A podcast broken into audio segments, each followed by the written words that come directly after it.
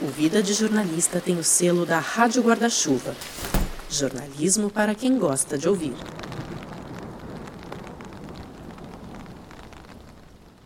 Ah, cara, já tinha uns 12 anos, assim. O papai trabalhava no centro da cidade e havia, eu acho que ainda há, uma banca de jornal em frente ao edifício Avenida Central, ali na Rio Branco. E eu pedi a ele para trazer o Jornal da Tarde e o Estado de São Paulo. Essa voz que talvez você já tenha reconhecido é do jornalista Paulo César Vasconcelos, o PC Vasconcelos. E essa lembrança dele tem mais de meio século. Eu fiquei curioso e resolvi dar um pulinho rápido num endereço bem conhecido no centro do Rio de Janeiro. Eu acabei de sair do metrô aqui no Largo da Carioca. Eu queria checar se ainda está de pé aquele mesmo lugar de onde saíram os primeiros jornais lidos pelo PC pré-adolescente lá no comecinho dos anos 70. Estou chegando aqui no edifício Avenida Central, aqui pertinho da banca. Na verdade, eu já tinha encontrado um perfil da banca no Instagram. Bom dia, amigo. Tudo bom? Essa aqui é a banca Edifício Central ou é outra? É essa, né? Eu sou o Rodrigo, eu mandei uma mensagem no Instagram, não sei se foi com você que eu falei. Tudo bom? Sou eu, Tranquilo, eu resolvi dar uma passada aqui que eu ia ter que vir ao centro hoje. Então é aquilo que eu te falei, eu tô fazendo um. Eu tenho um podcast, né, de jornalismo. Quem estava ali atendendo os clientes era o André e foi ele que me contou um pouco mais sobre a banca. Ela tá aqui já há muito tempo no centro, né? Sim, deve estar tá desde a década de 50, mais ou menos. E é a mesma família ainda que toma conta, não? Sim, é a mesma família. Você é funcionário aqui, né? Sou funcionário. Quem realmente começou a trabalhar e abriu a banca foi um, um, irmão, é, o um italiano, e aí ele faleceu e é esse outro irmão dele que está administrando, tomando conta da banca. Hoje qual é o forte da banca aqui? O que, que sai mais aqui? Nossa, aqui são gibis. O forte nosso é gibi mesmo, ele tem um público bom dessa parte de gibis. E já que a gente está falando de jornalismo aqui, o podcast é sobre jornalismo, o que, que você tem de jornal aqui? O que, que você vende de jornal hoje? Ah, a gente trabalha com todos. E ainda trabalha com a Folha e o Estado de São Paulo. Jornal impresso ainda sai muito ou não? Cara, a gente aqui a gente vende. Não, é. óbvio, como antigamente, claro. né? Tudo vem decaindo muito rápido, né? Mas vende. Botar no papel não vale a pena, mas a gente vai agregando valores para poder também atender o cliente, né? Mas não? sempre tem alguém que, que não, sempre, gosta de ler sempre, e tal. Sempre. Aí isso não morre não. Ele falou que o pai dele comprava muito o Estadão aqui para ele. Naquela época já era começo dos anos 70 e uhum. tal. E eu vou até levar um Estadão então, só para para ficar simbólico aqui, vou comprar um Estadão também. E ó, se você mora no Rio e gosta de quadrinhos, tem muita coisa lá, viu? Não é publi não, mas o Instagram é @bancaedifíciocentral. Depois busca aí. André, obrigado, viu, cara? Nada, cara, Tudo valeu. bom aí, bom trabalho, a gente vai se falando, eu te mando depois lá. Tá, obrigado, cara, valeu. Pronto, a banca está aqui funcionando, vendendo jornal. Comprei um Estadão, como o pai do PC fazia lá no começo dos anos 70. Já vou voltar aqui para casa. Foi com esses jornais comprados ali em frente ao edifício Avenida Central que o PC Vasconcelos começou a flertar com o jornalismo. É, e aos poucos eu fui percebendo que eu gostava de escrever e que eu era fofoqueiro, porque todo jornalista é um fofoqueiro. Só que o fofoqueiro ele tem um campo de ação muito limitado. O jornalista não. E o fofoqueiro, ele é irresponsável. O jornalista não pode ser irresponsável, embora muitos, muitos jornalistas não tenham esse compromisso. E tem um detalhe que eu acho fundamental, que norteia a escolha dessa profissão. Quem escolhe o jornalismo como atividade profissional é porque se importa. O jornalismo é uma atividade de, feita por quem se importa. Se você não se importa, você não pode ser jornalista. O que me motivou, basicamente, foi me importar. Eu me importava com cenas que eu via, eu me importava com injustiças, eu me importava quando alguém era sacaneado na rua. Então, se eu me importo, eu posso ser jornalista. Eu sou o Rodrigo Alves, esse violão que você está ouvindo é do Gabriel Falcão e essa é a temporada de perfis do Vida de Jornalista. Hoje a gente vai atravessar a carreira de um nome muito importante da profissão, o PC Vasconcelos, que você provavelmente já conhece como comentarista esportivo na Globo no Sport TV e que também vem de uma trajetória muito rica no jornalismo impresso. Inclusive foi onde a gente se conheceu, porque foi ele que me selecionou no meu primeiríssimo estágio em redação no Jornal do Brasil, lá no fim dos anos 90. PC é um cara cheio de histórias para contar e eu quero saborear cada uma delas junto com você que está aí escutando. Então espero que você esteja num lugar bem confortável, ajeita aí o seu fone de ouvido para não perder nenhum detalhe e para a gente entender como o PC se tornou um grande jornalista e um cara que se importa, vamos começar do começo.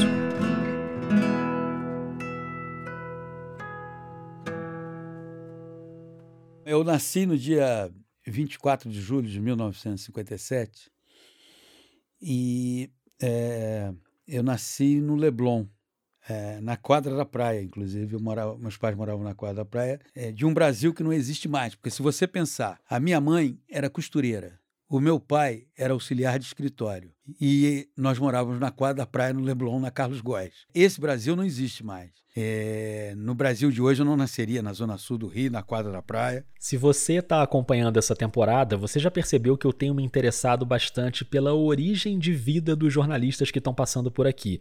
Isso, de certa forma, é quase rasgar um mandamento da profissão, né? De que jornalista não é notícia. E geralmente não é mesmo. Mas a gente está num podcast sobre jornalismo e eu realmente acredito que entender a formação como pessoa ajuda a entender a produção jornalística daquela pessoa. O que a gente produz como jornalista é fruto do nosso olhar, da nossa visão de mundo, das nossas escolhas.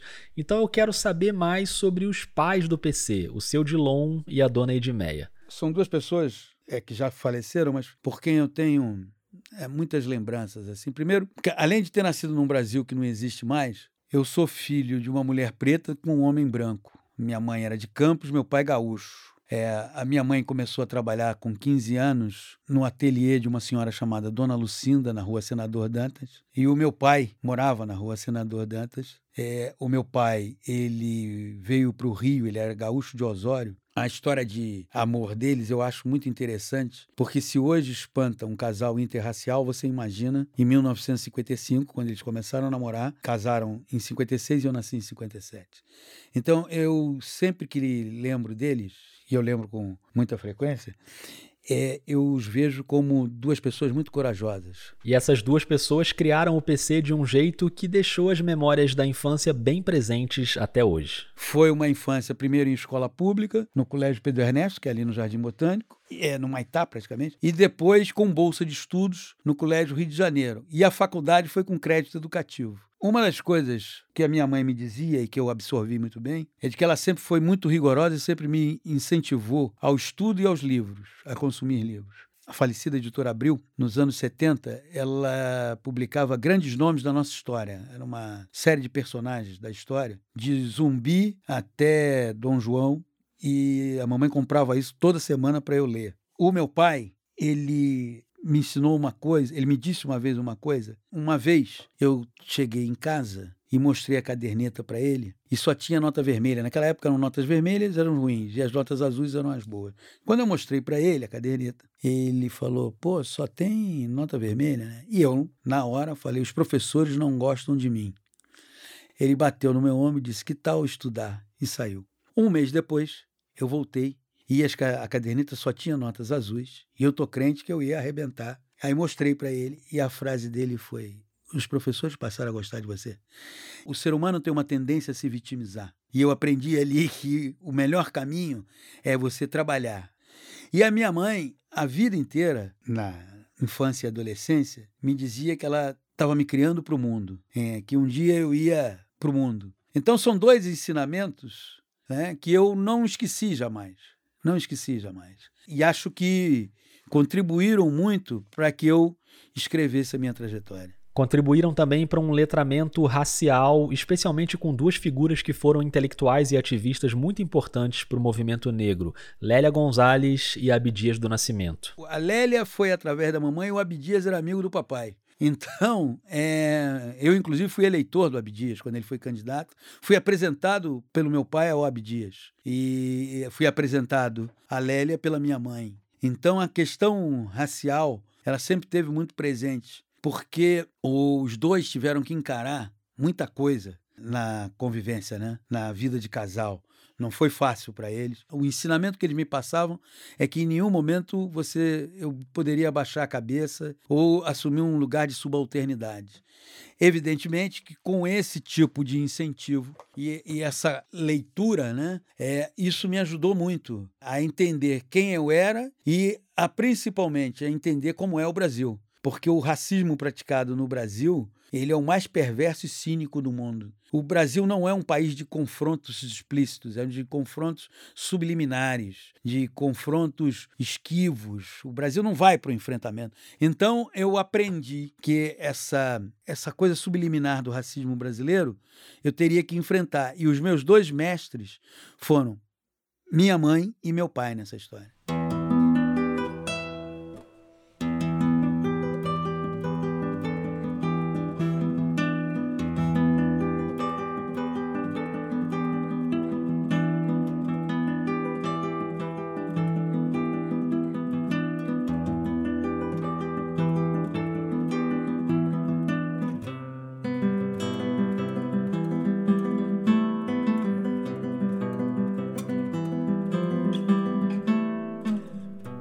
Paulo César entrou na adolescência, ali na virada para os anos 70, começou o flerte com o jornalismo. Seu Dilon passava na banca, levava os jornais para casa, e essa cultura de ler jornal foi se construindo ao mesmo tempo em que a visão de mundo começava a se moldar. O tal do cara que se importa.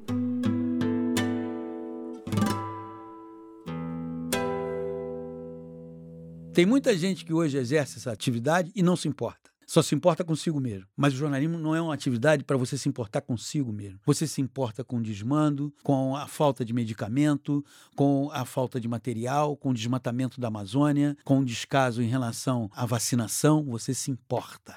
Então você pode ser jornalista. Como eu fui percebendo cada vez mais que eu me importava e gostava de escrever, eu fui cada vez mais enveredando por esse caminho. Mais ou menos com 16, 15 anos eu já sabia o que eu queria ser. Agora, antes mesmo de entrar para a faculdade, o PC já dava uma circulada numa redação carioca, a do jornal O Dia. O meu tio, Sebastião Pereira, foi jornalista e foi editor de esportes do Dia, e eu lá, em 1975, eu estava me encaminhando né, para fazer vestibular e coisa e tal, mas eu já estava indo lá pitacando na área de esporte. Eu era leitor voraz do Estadão, do Globo, da Folha. Da Folha nem tanto, era mais do Estadão, Jornal da Tarde e Jornal do Brasil, mas também era leitor voraz do Jornal dos Esportes. Só que lendo tudo, tudo, tudo porque gostava de basquete, remo, turf, eu gosto de corrida de cavalo, vôlei, eu ia ao ginásio da Gávea ver é, jogos de vôlei, enfim, o... isso contribuiu muito para a minha formação jornalística. E a formação, de fato, na universidade começou no ano em que eu nasci. Em 1977. Pois é, ele entrou para o Centro Unificado Profissional, a CUP. Era uma faculdade que ficava na Rua Albano, em Jacarepaguá,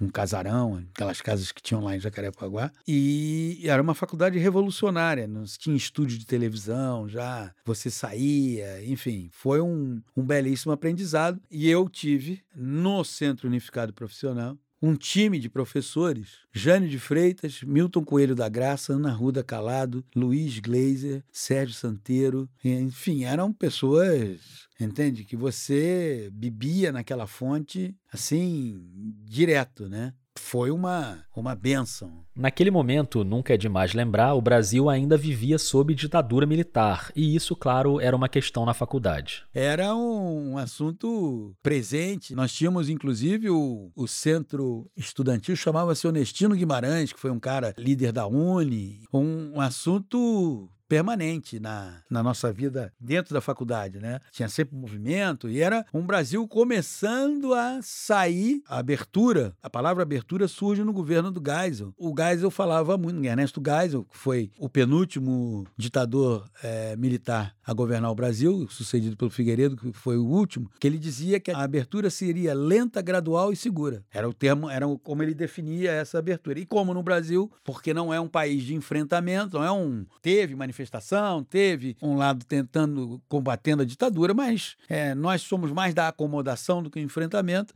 É, foi bem lenta, foi bem gradual e para os militares bem segura, porque nada aconteceu. Por isso que eu te digo, aqui a gente não faz o segredo dos seus olhos nem o 1985, que o Brasil esquece, mas não é para esquecer.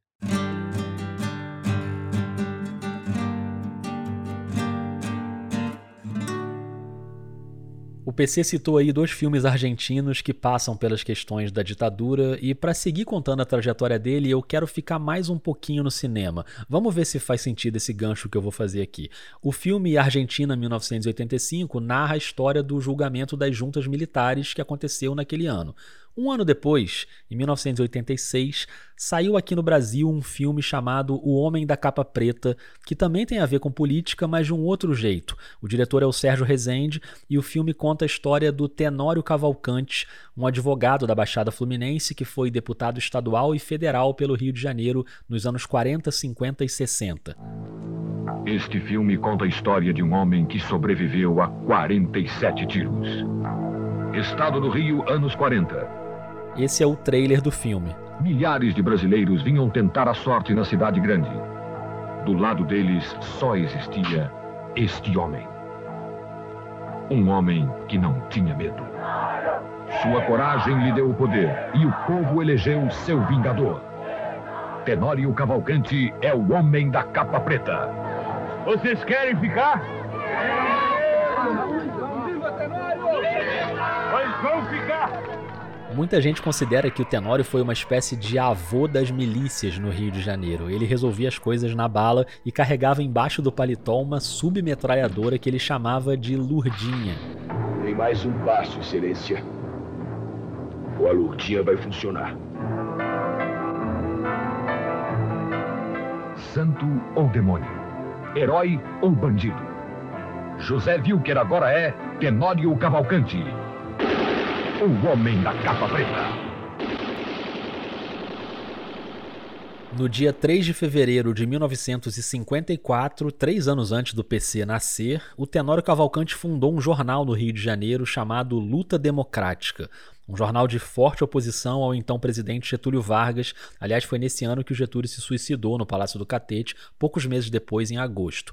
O jornal seguiu sob o comando do Tenório e em 1970 ele passou esse comando para outras pessoas. Por que, é que eu estou contando essa história toda aqui? Porque em 1978 o PC Vasconcelos ainda estava na faculdade, já tinha passado por aquele estágio no jornal O Dia, mas foi justamente na luta democrática que ele engrenou de fato no jornalismo. A luta democrática, à época, já não era mais do Tenório Cavalcante, o homem ele da capa tinha preta. Arrendado, né? É, por um homem, um empresário chamado Boris Nikolaevski. E o clima no jornal já não era de tanto enfrentamento como na época do Tenório. Não, não, é, é o homem da capa preta já não estava mais lá. Nem Lurdinha. Nem Lurdinha, nada. Não, não peguei essa época. Sem Lurdinha e sem capa preta, o PC teve ali na luta democrática um período de bastante aprendizado. O diretor de redação chamava-se Léo Guanabara, que era um jornalista já veterano, que tinha rodado por várias redações, e volta e meia ele me dava a seguinte missão: Ô garoto, liga lá pro JB e fala com Hélio é, para saber lá como é, se tem alguma novidade de política. e eu ligava timidamente. Boa tarde. Por favor, o senhor Hélio. Que Hélio? Aí eu, é, seu Léo, que Hélio? Gaspari, porra! Sabe nada também? O senhor Hélio Gaspar, seu Hélio, aqui é o Paulo C. O que, que é? E eu aí, não, o seu Léo era tanto seu que eu usava, entendeu? E ali eu fazia de tudo. Era, foi um aprendizado incrível, porque eu fazia desde a volta ciclística em Irajá, no Ceasa de Irajá, domingo, 8 da manhã, até um jogo no Maracanã à tarde, entendeu? E fazia um negócio que eu acho que não existe mais hoje, que era rádio escuta. O que, que era rádio escuta? Eu ouvia os Sentinelas da Tupi e o Globo no ar e escrevia umas notinhas, entendeu? Em cima do que eles noticiavam. É.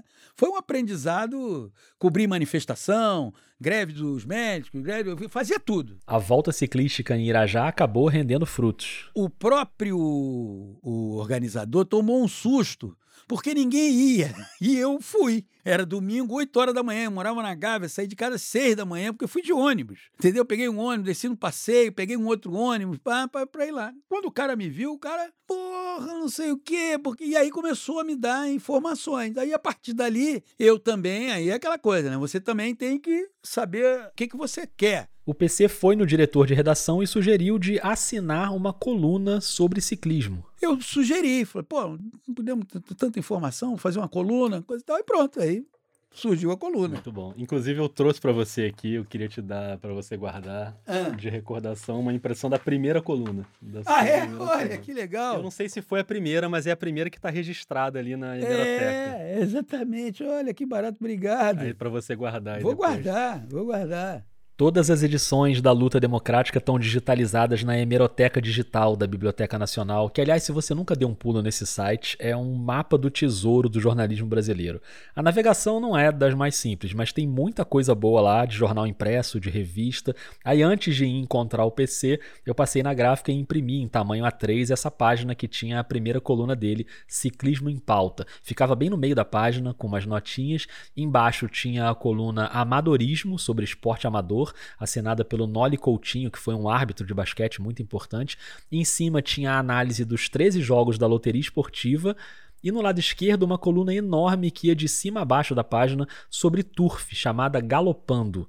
E eu também quis imprimir essa página para dar para o PC, porque eu sabia que naquela época ele já acompanhava de perto a impressão do jornal que era feita na gráfica da Gazeta de Notícias. Havia um secretário gráfico chamado Timpone, e naquela época o perfil dos jornalistas mudou muito. Mas naquela época fazia parte do perfil do jornalista fumar e beber. Né? E nem sempre, quando a luta ia rodar, o Timpone estava puro. E aí o Léo Guanabara falou, pô, tem que acompanhar. Eu falei, ah, eu vou. Então era uma loucura, porque o meu dia começava às seis da manhã, eu ia para em frente ao shopping da Gávea para pegar uma carona para ir para a faculdade. Aí ia para a faculdade. Saía da CUP meio-dia, aí pegava outra carona para pegar um ônibus e chegar na luta democrática. Aí da luta, eu ficava até umas oito da noite, fechou? Eu ia para a Gazeta, na Leandro Martins, para ficar lá acompanhando. E aquela época era linotipo, tem que cortar, pô, usava estilete, papapá, parará, parará. Aí eu pô, fui aprendendo. Eu saía mais ou menos da Gazeta, meia-noite, ia para Avenida Rio Branco, não tinha metrô. Ia para Avenida Rio Branco, pegava um ônibus para ir para casa, chegava em casa uma da manhã para acordar, e, entendeu? Mas, enfim, tô aqui, né? E a história estava só começando porque quando ele saiu da luta democrática, ele ainda estava na faculdade. Eu, na luta, recebi um convite para ser editor de esporte do Hoje em Dia em Nova Iguaçu. E fui ser editor de esporte do Hoje em Dia em Nova Iguaçu na faculdade. Aí veio o aprendizado em edição. Na marra, claro. E me lembro que naquela época a loteria esportiva era. Bom, você lembra que eu falei ainda há pouco que a Luta Democrática publicava a análise dos 13 jogos da loteria esportiva. Era uma coisa muito importante. Todo mundo ia na lotérica para apostar em cada jogo se ia dar coluna 1, coluna 2 ou coluna do meio. Tinha a famosa zebrinha do Fantástico dando os resultados no domingo. Vamos aos resultados de hoje. Jogo 1, Flamengo 1, Vasco da Gama 1. Coluna do meio. Jogo 2, Botafogo 2, América 0. Coluna Jogo 3, Fluminense de Friburgo e Fluminense do Rio vai a sorteio por causa da chuva. Jogo 4, Volta Redonda 0, Americano 1. Coluna 2. Jogo 5, Vila Nova. E eu um dia fechei uma edição sem a loteria. Aí eu tô pegando o ônibus para ir pro centro de Novo Voltei. Voltei. Aí peguei o diagramador, que era o Coutinho. Falei, Coutinho, porra, não sei o que. Ainda não, então vamos fazer, vamos, peraí. Mas é óbvio que eu ouvi muito, né? Pô, até, até um mané mesmo. Hein? Aí foi um período dali, eu fui pra Rádio Nacional. Fui para a Rádio Nacional porque o Zé Carlos Araújo, ele tinha saído da Globo e passou, foi o primeiro voo solo do Zé Carlos como chefe de equipe. Foram para a Rádio, a Rádio Nacional o Zé Carlos, o Denis Menezes e o Washington Rodrigues. Fui para a rádio para ser coordenador do Mundo da Bola às seis da tarde com Washington Rodrigues, que tinha aquela vinheta, o mundo da bola, esporte, esporte, o mundo da bola vai começar. Aí parava e entrava a vinheta, Washington Rodrigues. Washington Rodrigues. Vamos aos destaques do programa No Mundo da Bola, começando pelo Bangu, J. Santiago. Índio não quer banco, índio quer jogar contra o americano. Fluminense, Jaime Luiz. Fluminense não sabe onde treina amanhã. Aí às 8 da noite tinha o Nacional no Esportivo, que era com Vitorino Vieira e José Jorge. E às 11 da noite, Nacional Esporte, que era com Sérgio Moraes. E eu fazia isso e no fim de semana fazia rádio escuta. Também fui acumulando experiência e história, por exemplo, no mundo da bola. Era o Zildo Dantas cobria o Flamengo. E o slogan era: Nem o sol cobre melhor o Flamengo do que Zildo Dantas. E aí as manchetes eram gravadas. E aí, vamos lá, Zildo. É, pô, tem essa notícia aí, então o Flamengo tá querendo trazer o Mastrange. É, é, e gravada no orelhão, né? Não é negócio de celular, essa maravilha. Aí então vamos lá, Zildo. Um, dois, três. Zildo. Hã? Zildo, um, dois, três. E você grava. Tá bom. A notícia é o Mastrângelo, que o Flamengo está interessado. Exato. Um, dois, três. Aqui, Gávea. Flamengo interessado em Monstrângelo. Zildo, Mastrângelo. Vamos lá. Aqui, Gávea. Flamengo interessado em Mostrângelo. Zildo, entra ao vivo. caiu, caiu. Você entra ao vivo, entendeu? E Sai é... do orelhão. É. Infelizmente eu vou ter que pedir para você explicar o que é um orelhão, porque talvez alguém não saiba então, hoje o orelhão, é um orelhão. O orelhão era o celular dos repórteres da época. Por quê? Eu me lembro que da Nacional eu fui para a última hora e passei a cobrir o Vasco na última hora. E eu saía da redação. Rodrigo, vou te dizer, eu acho que eu levava umas 30 fichas. Porque tudo no Vasco só acontecia a partir de 7 da noite. Aí, 10 horas da noite, os caras às vezes estavam decidindo alguma coisa. Aí você ia pro Orelhão, que era um telefone público, e tome ficha, ó. Então, não, peraí que vai cair a ficha aqui, não.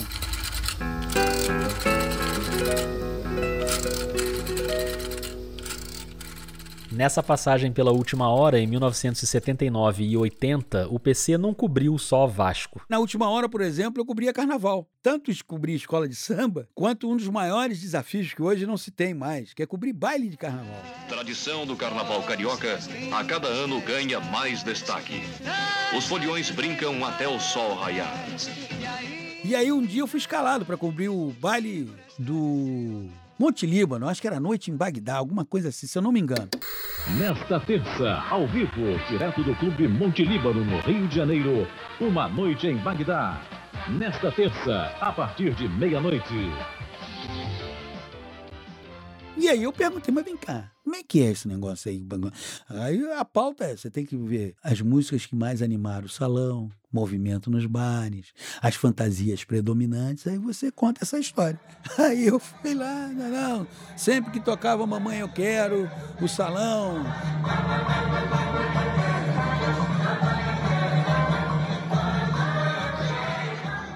E se tiver faltando, põe também qual era a orquestra, quem era o maestro, coisa, pronto.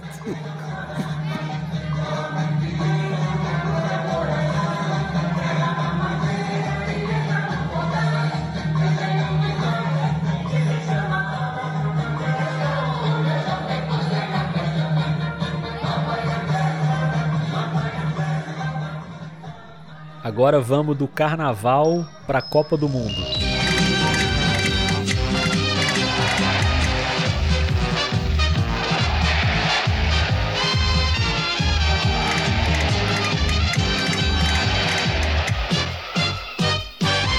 Na virada de 1980 para 81, o PC foi para o jornal O Globo e em 82 ele já foi cobrir a Copa na Espanha. Bem, amigos da Rede Globo, amigos do Brasil, muito boa tarde. Começa hoje aqui no estádio No Camp, em Barcelona, o mais grandioso espetáculo dos tempos modernos. A Copa do Mundo de 1982. Um ano de contratado, fui escalado para essa cobertura, o que certamente deixou muita gente com mais rodagem, enfim, chateada. E fui cobrir a Alemanha. Tocou a maga, de novo o Rummenigge, lindo lance. Gol! da Alemanha! Um lindo gol de Rummenigge! O alívio de ouvir o Galvão Bueno narrando um gol da Alemanha que não é contra o Brasil, né? O PC tava lá cobrindo os jogos. Eu tava no jogo da vergonha Alemanha e Áustria. O esforço da Argélia pouco adiantou. Alemanha e Áustria fizeram um jogo de compadre sob intensa vaia dos torcedores espanhóis em Gijón. E a vitória da Alemanha por 1 a 0 que classificou os dois. Alemanha e Áustria prosseguem na Copa. Argélia está eliminada. E a partir dessa vergonha que foi esse jogo, disputado em, em é, a FIFA decidiu que todos os jogos da última rodada da Copa do Mundo seriam disputados no mesmo horário. Se você não se liga muito em futebol, vale lembrar que essa Copa de 82 foi um grande trauma para o Brasil, que tinha uma seleção mágica com Zico, Sócrates, Falcão, Cerezo, Júnior, Leandro, comandados pelo Tele Santana, e o Brasil cai na segunda fase diante da Itália no estádio Sarriá, em Barcelona, com três gols do carrasco Paulo Rossi. E o gol de Paulo Rossi! Gol de Paulo Rossi! Dentro da pequena área, fazendo o tiro, fazendo o giro e marcando o terceiro da Itália. Bom, eu não botei o Galvão narrando o 7 a 1 mas botei o Luciano do Vale narrando a tragédia do Sarriá, né? Foi mal. E foi muito curioso, porque a eliminação do Brasil, eu me lembro, o pragmatismo alemão ele é tão acentuado que uma cobertura como essa você se aproxima. E eu fiquei muito próximo de um jornalista alemão que, quando o Brasil foi eliminado, ele falou assim: Poxa, mas nós viemos para decidir a Copa com vocês e perder. E vocês foram eliminados, porque nós vamos chegar na final, mas nós não vamos ganhar a Copa. E chegaram. E chegaram. Foi uma cobertura, e a partir dali eu comecei a decolar para um lado e para o outro, né? Tanto Copa do Mundo, Olimpíada. Foram 10 coberturas de Copa em loco. Olimpíada tem 84, 88, 92. Aí ele já estava no Jornal do Brasil e daqui a pouquinho a gente chega lá, mas só para registrar que nesse curto período no Globo, de 81 a 83, ele fez outras coberturas importantes no futebol que nem sempre tinham a ver 100% com a bola rolando. O Paulo Vinícius Coelho, você, nosso amigo PVC, ele diz que uma das melhores matérias que ele já leu, e ele não tinha nem começado, ele era apenas um consumidor de informação, foi a do Ladrilheiro, que foi feita por mim no Globo. O Ladrilheiro é um personagem folclórico do futebol no Rio de Janeiro que surgiu na final do Campeonato Carioca de 81 entre Flamengo e Vasco. Era o terceiro jogo da decisão, mais de 100 mil pessoas no Maracanã. Flamengo ganhava por 2 a 0 aos 38 do segundo tempo. O Vasco faz um gol e precisava de mais um para levar a decisão para os pênaltis. Aí. Calma, aí agora o torcedor invadiu o gramado com todo o cerco da polícia. Está lá dentro do campo. Com a camisa do Flamengo amarrada no pescoço, correu dentro de campo. Aí o torcedor. 39 minutos. O capitão manda deixar. Não quer violência com o torcedor. Era o ladrilheiro Roberto dos Passos Pereira, que foi contido por outro Roberto, o Roberto Dinamite, do Vasco. Depois foi agredido por outro jogador, aí o gramado virou um campo de batalha. Foi agredido pelo Ivan. Pelo Gilberto, pelo Gilberto, Gilberto. Os jogadores do Flamengo tomaram a defesa do torcedor. E o Nunes partiu. Essa confusão toda esfriou a reação do Vasco e o ladrilheiro virou o herói do título do Flamengo. O PC tava lá. Você sabe qual era a minha pauta nesse dia de Vasco e Flamengo? Ronda dos bares. Não, você foi. Fulano, crônica, Beltrano, atuações, Fulano, personagem, Beltrano, vestiário do Flamengo, vestiário do Vasco. Aí tô lá, eu fui olhar, né? Bah, bah, bah, PC, movimento dos bares, entorno, coisa. Então eu falei, pô, tá bom, vamos lá. Aí quando o cara entra em campo, eu desci. Desci e falei com o cara. E o cara me contou toda a história dele. No dia seguinte, só o Globo deu. Entendeu? Quer dizer, eu poderia não ter descido. Eu poderia dizer, é, o cara invadiu. Mas eu desci porque, porque eu não importo. Porque nessa profissão você tem que se importar. Se você não se importa, você está na profissão errada.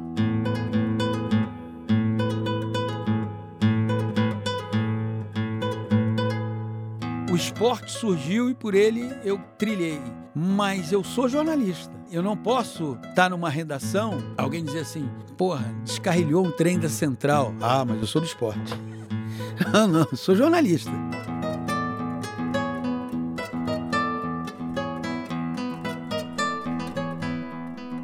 Foi esse PC Vasconcelos preocupado com a essência da profissão que eu tive a sorte de encontrar no fim dos anos 90. Depois do Globo, ele já tinha ido para o Jornal do Brasil e em 1998 eu estava terminando a faculdade e fiz a prova de estágio do JB. O PC, além de trabalhar na editoria de esporte, era quem coordenava o programa de seleção de estagiários. Era um processo complicadíssimo, com várias fases, levava meses e no fim das contas ficavam 30 estudantes que entrariam no jornal ao longo daquele ano. Foi o PC que escolheu esses 30. Primeiro eu vou te dizer, eu te escolhi porque você se importa. E isso ficava muito, ficou muito evidente no todo o processo de, de trabalho. Eu acredito que em 48 anos de carreira, e uma boa parte dela como chefe, ninguém vai dizer assim, pô, esse cara veio, parece que tá deitando cátedra pra cima de mim, sabia? Pô, ele fala como se eu sei e você não sabe. Não, eu tô até hoje aprendendo, mas aprendi algumas coisas que eu posso compartilhar. Agora, eu só vou conseguir compartilhar e esse compartilhamento só vai ser absorvido se eu tiver uma postura que não pareça eu sei e você não sabe. Um dos maiores erros que o ser humano comete é que ele esquece de colocar- se colocar no lugar do outro. Você gostaria que fizessem isso com você? As pessoas têm sempre que se fazer essa pergunta. E elas não fazem. Ah, não gostaria, então não faça. Então não faça. Essa passagem do PC pelo Jornal do Brasil coincidiu com o trabalho dele na ESPN, que aliás começou num dia em que ele recebeu uma ligação do José Trajano, que era o diretor e um dos fundadores da ESPN. É a cara de José Trajano a história.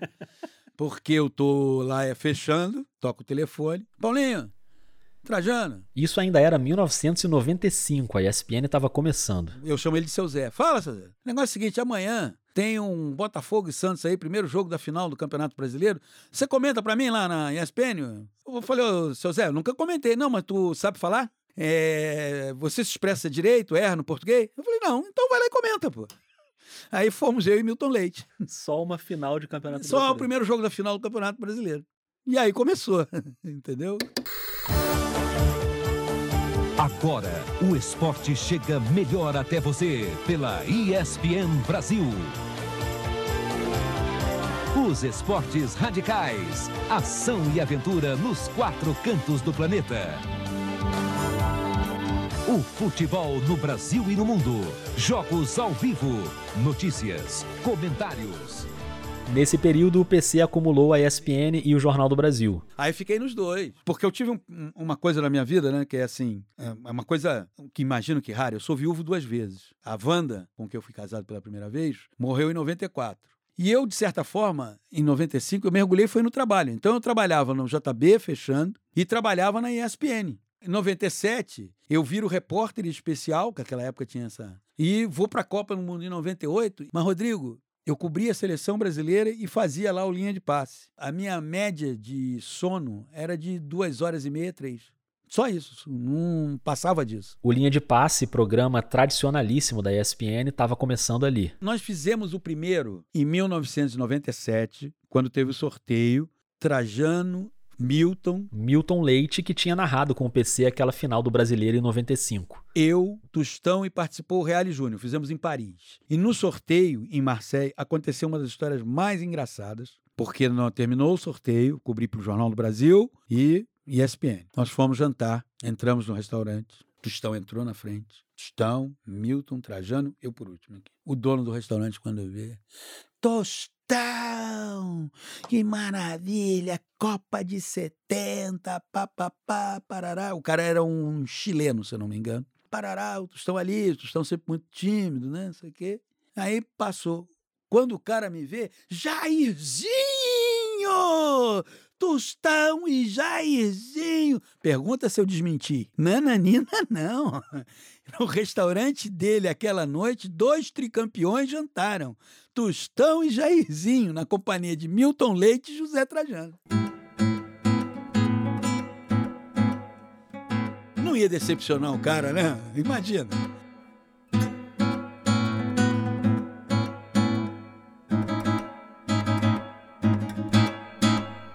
Depois da Copa de 98, chegou um convite que não tinha nada a ver com esporte: chefiar a editoria Rio da TV Globo. E nós fizemos coisas boas lá, cara. Nós tínhamos um, um, um, um viés de jornalismo comunitário e era um jornalismo combativo ali. A gente entrava, começava no Bom Dia Rio, mas o RJ do meio-dia já era. Era o começo de uma tradição da Globo com o jornalismo local comunitário. Começou ali. O chefe era o César Seabra e já estava na TV Globo como diretor de jornalismo o Evandro Carlos de Andrade, que dirigia a redação do jornal o Globo quando o PC passou por lá no esporte, lembra? E o Evandro lia o caderno de esporte de cabo a rabo, de tudo, tudo. E aí tinha um negócio, porque o Evandro ia assinalando em caneta vermelha isso aqui. E o Evandro não errava nas observações. Na TV Globo eles se reencontraram. Só que dessa época eles não, não ramiscavam, mas eu me lembro de uma história. Eu estava num plantão, aí daqui a pouco, eu não sei se foi o Juarez, alguém da, da escuta falou assim: ó, morreu o João Batista Figueiredo.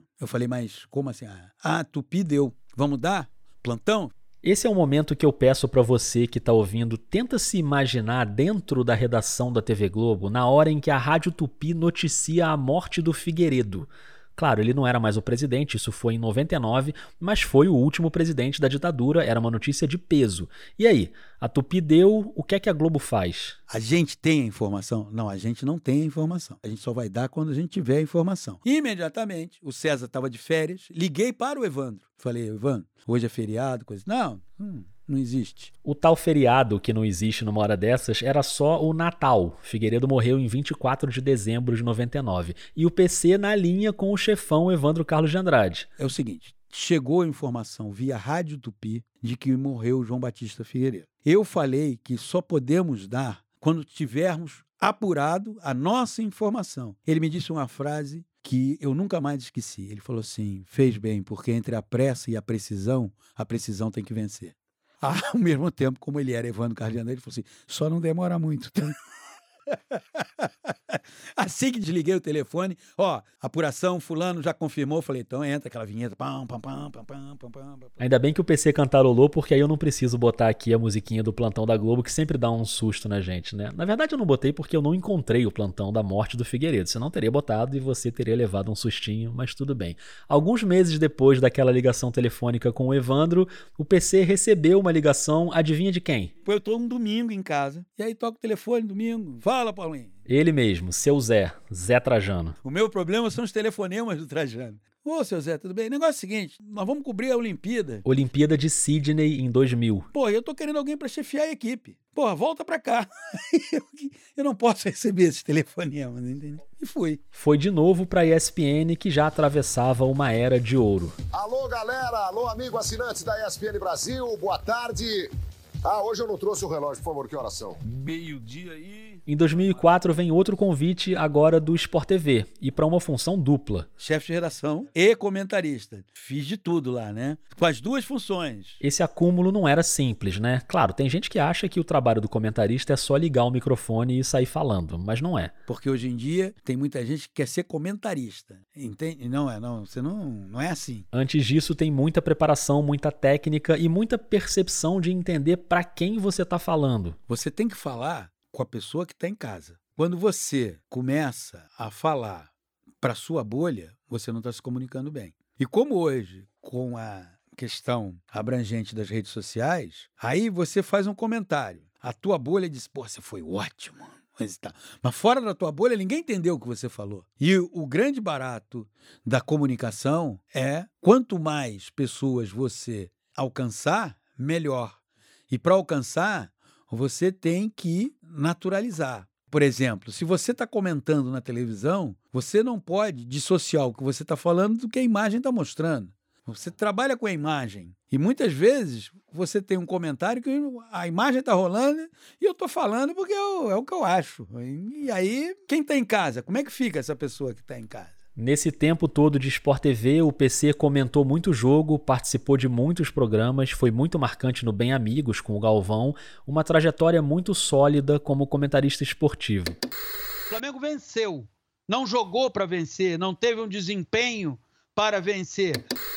Bem, amigos, nós estamos voltando para a terceira e última parte dessa nossa deliciosa conversa, e uma conversa muito rica aí. Cheio de manchete. Cheio de manchete, é, é Chamada até dizer. Se não fosse na nossa época de jornal.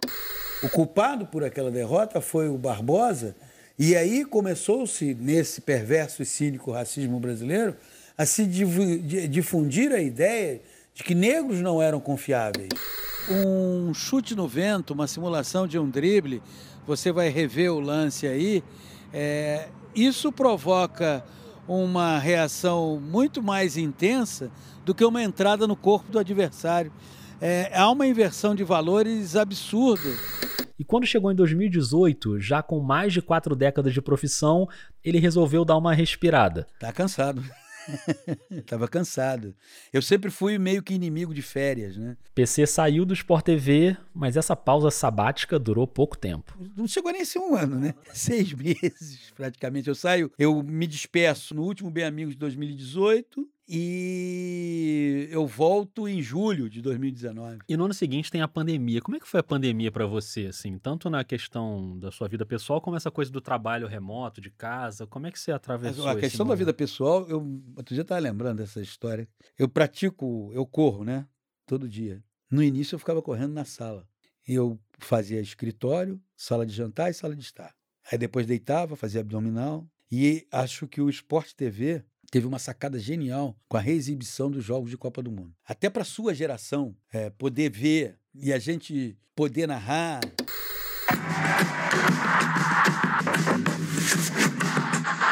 Ó, Clodoaldo, um, dois, olé! Olé! Ah, estamos no México, olé! Rivelino, agora preste atenção na pintura. Jair, vai para dentro.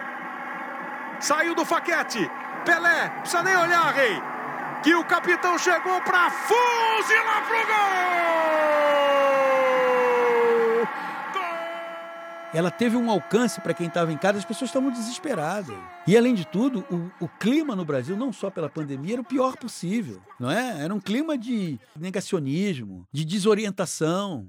Entende? O jornalismo teve que assumir um papel ali, não só nessa questão de entregar alguma coisa de entretenimento para as pessoas que estavam em casa, mas de serviço mesmo, serviço? né? No jornalismo no geral. Se importa, momento. né? Quando você se importa, você faz isso. Você orienta, você esclarece. Foi um, um, um jornalismo fundamentalmente esclarecedor. As pessoas estavam desorientadas.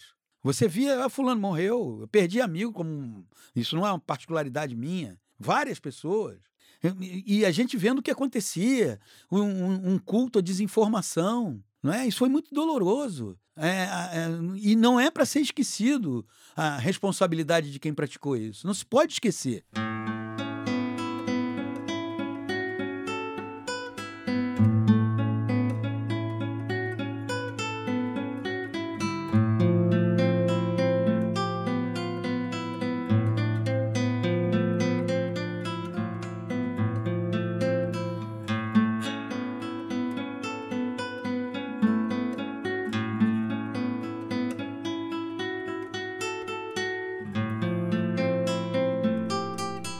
Essa visão crítica que o PC tem do país, dos governantes, da administração pública, isso também se estende ao jornalismo.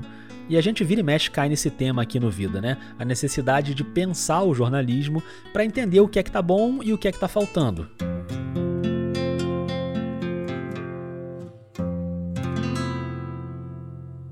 Conjuga-se pouco o verbo apurar. O verbo apurar precisa ser mais conjugado.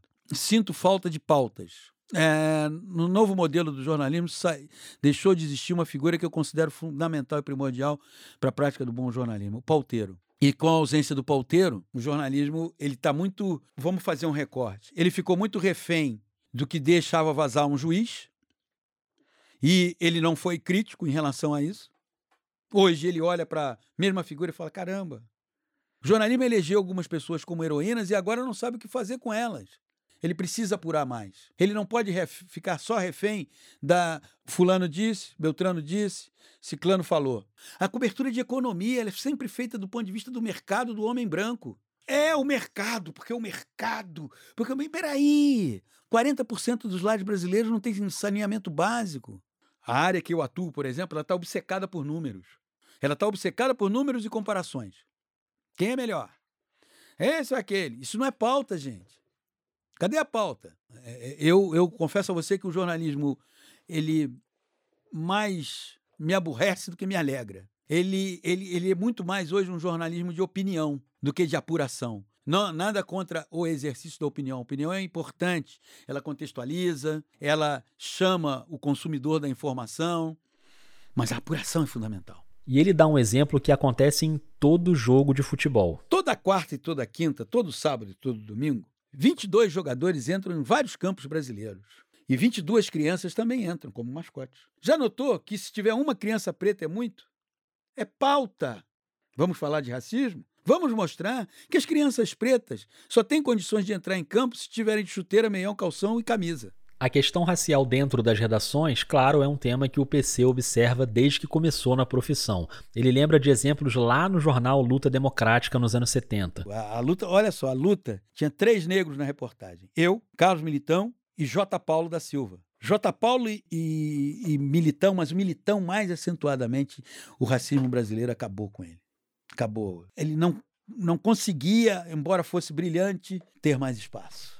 Até hoje é gritante a falta de diversidade no jornalismo, não só racial, né, de tudo. A gente teve um episódio aqui no Vida só sobre esse assunto, o episódio número 100, diversidade e inclusão no jornalismo. Se você não ouviu, depois busca aí. E o PC segue atento ao tema até hoje no Sport TV. É, eu durante muito tempo eu fui o único comentarista negro pela primeira vez é histórico na televisão, um negro narrando e outro negro comentando. Fomos eu e Júlio no Vasco e Flamengo. O Júlio é o grande Júlio Oliveira, narrador. Esse jogo foi em 2011. Aquele Vasco e Flamengo que o Ricardo Gomes teve o derrame. Foi a primeira vez. E de lá para cá o Sport TV, o Grupo Globo, na área de esportes, foi aumentando. Hoje o jornalismo da Globo tem um grupo reunindo todos os profissionais negros das redações do grupo, eles promovem encontros, discussões e se apoiam, né? E no esporte tem um projeto que começou como podcast e hoje é bem mais que isso, que é o Ubuntu. Ubuntu Esporte Clube. Nós somos o esporte. O esporte somos todos nós. Salve galera, começando mais um Ubuntu Esporte Clube. Eu sou Marcos Luca Valentim e bom dia, boa tarde, boa noite, boa madrugada, não importa a hora que vocês nos escutem, nos ouçam, nos vejam. Vou apresentar a mesa primeiro aqui, que agora então, Eu te diria que foi o melhor projeto jornalístico que eu vi nos últimos tempos. O Ubuntu o melhor projeto jornalístico dos últimos tempos. Com o Marco Luca Valentim, o Pedro Moreno, a Rafaela Serafim, o, o Diego Moraes, o Thales Ramos. Só gente capaz e competente ali. Nesse episódio que a gente ouviu um trechinho, o Ubuntu recebeu a ministra Aniele Franco para falar sobre o caso de racismo contra o Vinícius Júnior, um caso recorrente, como também é recorrente a ginástica de escala que o jornalismo televisivo brasileiro precisa fazer para colocar pessoas pretas na bancada quando é para comentar racismo. E não só no esporte, na TV em geral, sem falar que essa ginástica só acontece quando o tema é esse, né? Para comentar política, cultura, economia, aí as grandes redações acham que não precisa ter pessoas negras na bancada. No caso do Vini, a gente ia zapeando os canais e isso estava bem nítido. A maioria dos programas era gente branca falando de um episódio que envolvia um homem do povo preto, um jovem do povo preto. Entende? Aí, aí ah, é, temos que nos solidarizar, coisa, mas mas uma semana depois o assunto já esfriou e as bancadas voltam a ficar quase totalmente brancas de novo. Pelo menos, como a gente viu hoje, o jornalismo brasileiro ainda tem gente que se importa. Eu estava indo pro canal no domingo agora, não no sábado. Falei, cara, sábado. É... E eu falei, esse cara estava indo, né? Falei cara, eu gosto disso sábado, sol ali. Eu gosto disso, né? Quando começar a deixar de gostar, eu acho que é parar de, de fazer. Né? Não, mas a gente gosta também, então é, continue. É, é. PC, obrigado. Obrigado, digo eu, foi ótimo. Adorei você aqui, obrigado. Maravilha, poxa, eu que agradeço. Precisa fazer uma foto nossa aqui para registrar. Vamos fazer.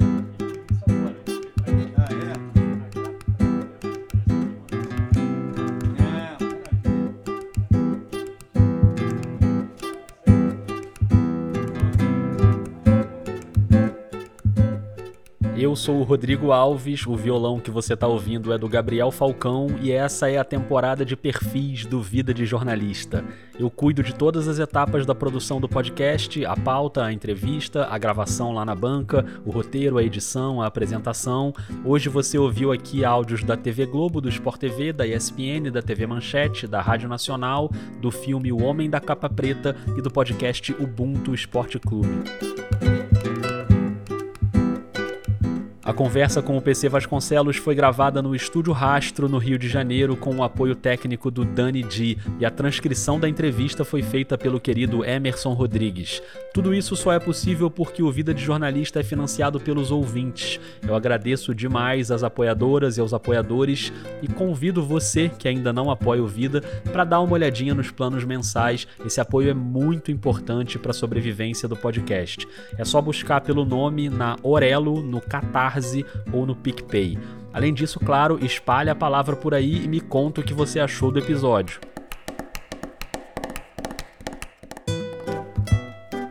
Acabando aqui, depois de comentar o episódio aí nas suas redes, eu quero sugerir que você dê um pulo lá no Sessão Cine Garimpo, um novíssimo parceiro do Vida na Rádio Guarda-Chuva. Se você gosta de cinema, não tem conversa, vai lá que você vai amar. É a grande jornalista Suzana Vidigal que pilota o podcast. Os episódios são curtinhos, são gostosos de ouvir, tem uma ambientação de sala de cinema, é legal demais. Sessão Cine Garimpo, procura aí no seu aplicativo, vai lá escutar. E claro, a Rádio Guarda-Chuva tem um monte de podcasts podcasts jornalísticos para preencher o seu fone de ouvido, você já sabe, né? A temporada de perfis do Vida continua. Vem mais episódio por aí, me fala o que é que você tá achando e a gente vai trocando essa ideia. Combinado? Um beijo, um abraço e até o próximo episódio.